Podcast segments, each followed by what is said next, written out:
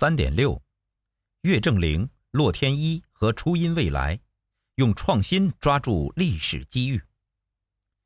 岳正陵和洛天依是当今虚拟偶像的代表，与初音未来一样，他们都有自己的歌曲和粉丝。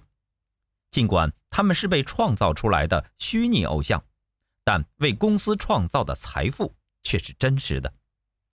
相关数据显示，在二十岁及以下群体最喜爱的偶像类型中，虚拟偶像的占比是百分之十五点七，位居第五，仅次于影视演员、歌手、作家、文化学者。这种由虚拟偶像在真实世界创造的虚拟经济，或许将带来无限可能。从本质上来看，这些虚拟偶像是公司将产品、服务、品牌。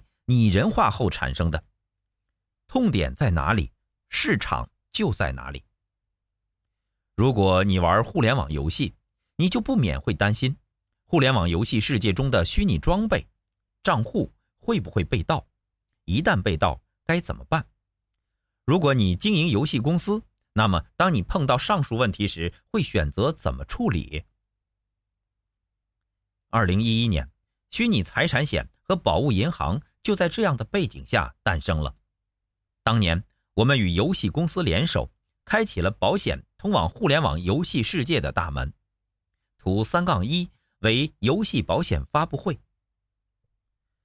二零一一年，互联网游戏虽然已经非常盛行了，但游戏的装备、账户经常被盗，由此引发的纠纷也不断发生。既然有风险，理论上便有保险存在的价值。然而，面对虚拟财产，一座大山挡在了保险公司面前。什么是虚拟财产呢？紧接着是三个待克服的关键问题：一、如何从众多虚拟财产中区分出可量化、具有明确价值的那一部分？二、如何计算虚拟财产的价值？三、如何解决客户的信任问题？如何对客户的损失进行专业而中立的核查？对虚拟财产的价值，我们通过客户投入的时间及购买时的价格进行计算。对客户的信任问题，我们建立了中立的核查和监督机制，开创性的引入中国版权保护中心作为第三方数据安全监督机构，使损失赔偿有可靠的认证依据。并防范道德风险。与此同时，我们开发了第三方互联网游戏数据托管平台宝物银行，以便把所有重要的数据都记录和存储下来，供日后理赔时查询。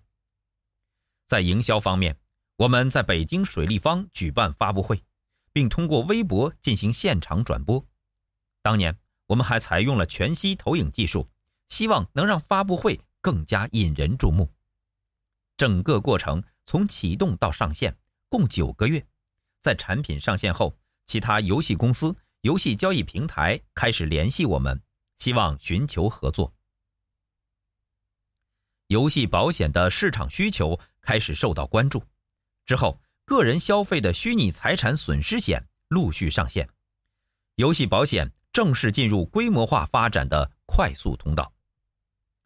从岳正陵。洛天依和初音未来的大受欢迎，足以见得互联网时代会有无限可能。然而，要想抓住机遇，少了创新，恐怕很难。本节思考重点：有痛点便有市场。你还了解哪些虚拟经济？